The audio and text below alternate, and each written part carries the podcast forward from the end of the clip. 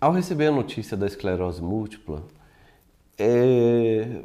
a primeira coisa, a mais importante de todas, é você dar a notícia para você mesmo. Que quando um paciente recebe essa notícia, ele gasta um tempo para digerir, ele gasta um tempo para entender, ele gasta um tempo para aceitar que tem a própria doença.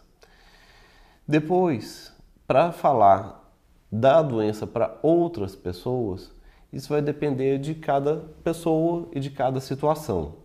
Não existe uma regra fixa, não existe um, uma cartilha a ser seguida.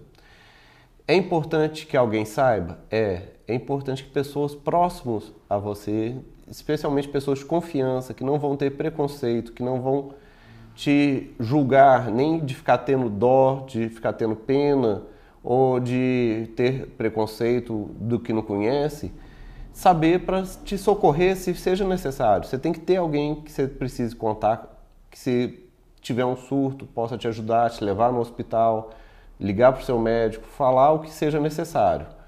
Agora, demais pessoas, você vá conversando à medida que o vá tendo a oportunidade para isso.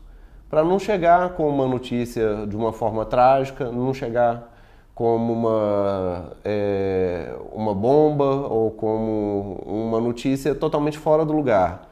O ideal é você ter tranquilidade com você mesmo para passar isso de forma natural para outra pessoa.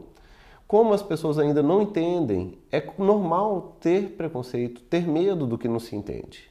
Mas é um dever da pessoa que tem a doença educar os outros, ajudar em cada momento, de forma natural, a, a educar e explicar.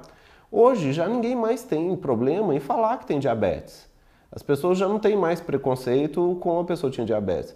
Mas antigamente, antes de inventar o tratamento de insulina, as pessoas tinham as crises de hiperglicemia ou hipoglicemia, passavam mal e todo mundo tinha preconceito, não tinha entendimento, não queria estar perto, não queria saber, não sabia o que fazer. Hoje em dia, não só a esclerose múltipla, várias outras doenças neurológicas que são crônicas, faz-se de dever da pessoa educar aos outros e de forma natural, assim, vai contando aos poucos para cada pessoa no seu devido momento.